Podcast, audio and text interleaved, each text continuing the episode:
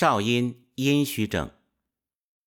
少阴系统存储了人体大量的水液和津液，人体有大概百分之七十的成分由水液构成，血液、各种津液的主要载体实际也是水分。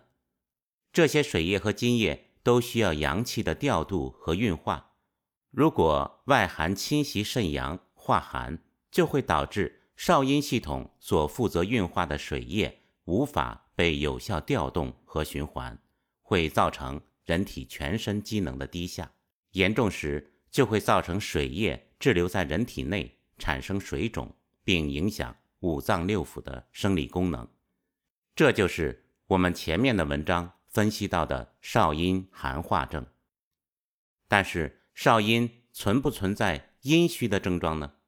著名的扶阳派领袖李可老师说：“当今社会，阳虚者十之八九，阴虚者百难见一。”卢崇汉大师更是说：“病在阳者，用阳益阴；病在阴者，用阳化阴。”郑钦安先生提出两把尺子，即阴虚和阳虚来判断。从各种书籍和网上看到的用有关附子的相关配方。来治疗各种虚火症，有些有效，有些无效。很多组方看起来非常乱。很多阴盛阳浮、虚阳外越、以火消阴的概念似乎正确，但似乎又有些似是而非，难以琢磨。仔细想来，这些描述带有很大的抽象性和不确定性，似乎对阴的定义在不同的地方。有不同的含义和内涵。作者建议给出一个相对清晰的定义和内涵，这样讨论起来可以保证大家使用同一语言来描述阴阳。从本质来讲，阴阳是相互转化和相互依存的关系。人体所谓的阴，从本质来理解，都可以看作是水液，无论是血液、津液、各种腺体。各种分泌物，其载体都是水。人体的各种有用的血液、津液和分泌物，实际上是在水液的流动和脏腑的运动中产生的。如果阳气虚弱、动力不足，这些血液和津液不会经过脏腑的生化作用被有效生产出来，反而会造成多余的废水和无用之水。人体有用的液体。可以称作真阴，无用的液体可以称作水邪和湿邪。寒邪作用在人体上，影响阴阳的运转，称作阴邪或者阴寒。按照上面的定义，我们可能在很多抽象性的描述中，把三种阴的概念混淆在一起了。第一种阴可能是阴寒，人体内的水液要运动起来。需要阳气的鼓舞，如果阴寒作用在人体上，阳气就无法鼓动起来。这时候需要以火消阴，即用温热的方法来消除阴寒。第二种阴可能是阴邪和水邪，可能是身体内多余的废水和无用之水。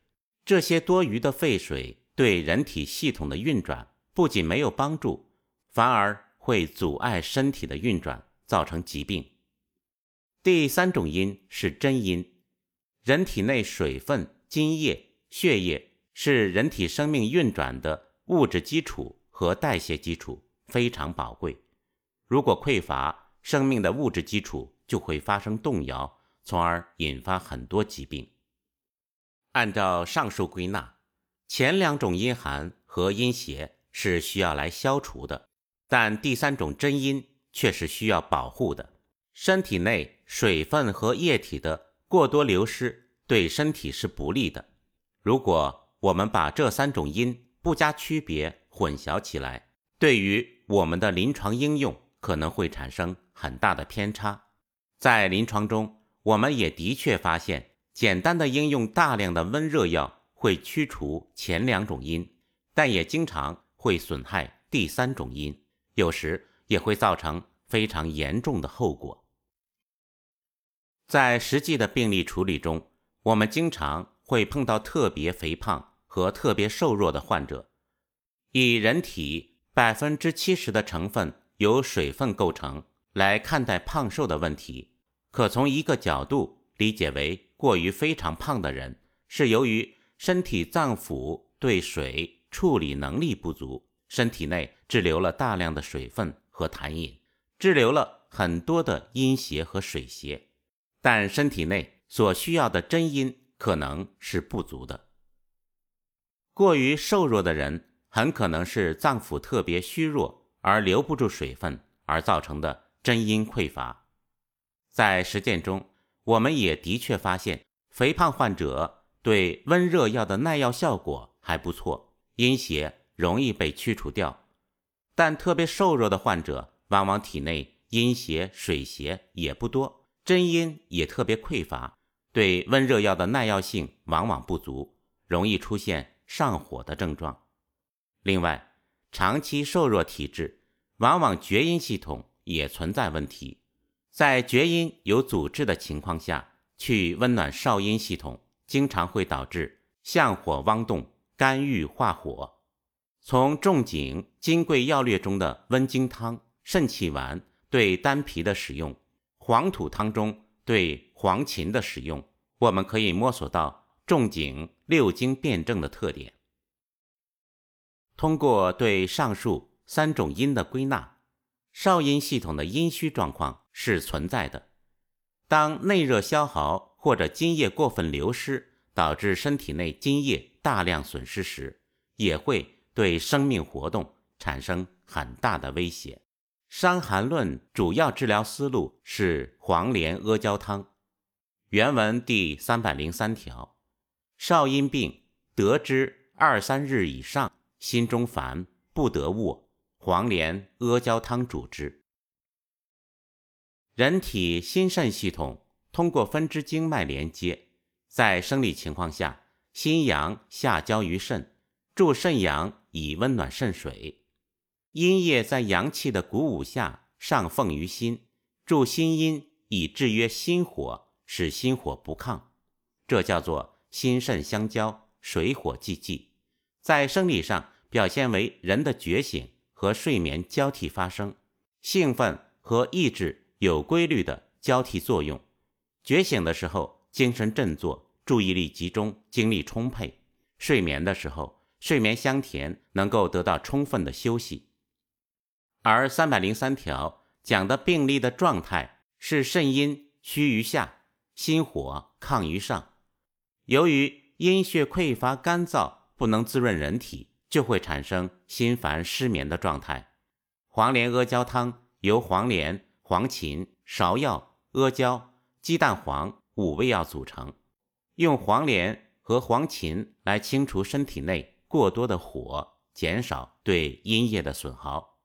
芍药收敛的性质可以让阴血回流到心和肝系统当中，用阿胶和鸡蛋黄来直接补益血液。和身体的阴血，少阴化热的第二种情况是阴虚水热互结，可以理解为身体所需要的有用的津液、血液等阴液是匮乏的，但同时存在多余无用的水邪，即《伤寒论》三百一十九条提到的猪苓汤症。猪苓汤的适应症在《阳明病篇》第二百二十三条提过。导致的原因可能有两个，一个是阳明内热，用泻下的方法导致身体的水分过量丧失，热与水结；第二个原因是少阴阴虚阳亢，外邪从阳化热，然后水热互结。不管是病来自于阳明，还是来自于少阴，最终的结果都导致了阴虚水热互结。主症和病机是小便不利，这种小便不利是由于水热互结、气化不利所导致的。因为阴血匮乏而导致尿道涩痛、小便短赤的刺激性症状。原文三百一十九条说：少阴病下利六七日，咳而呕渴，心烦不得眠者，猪苓汤主之。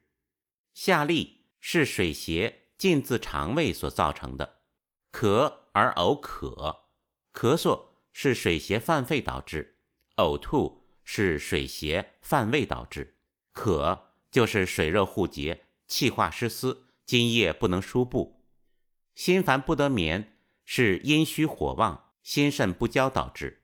上述是猪苓汤适应症的主要症状。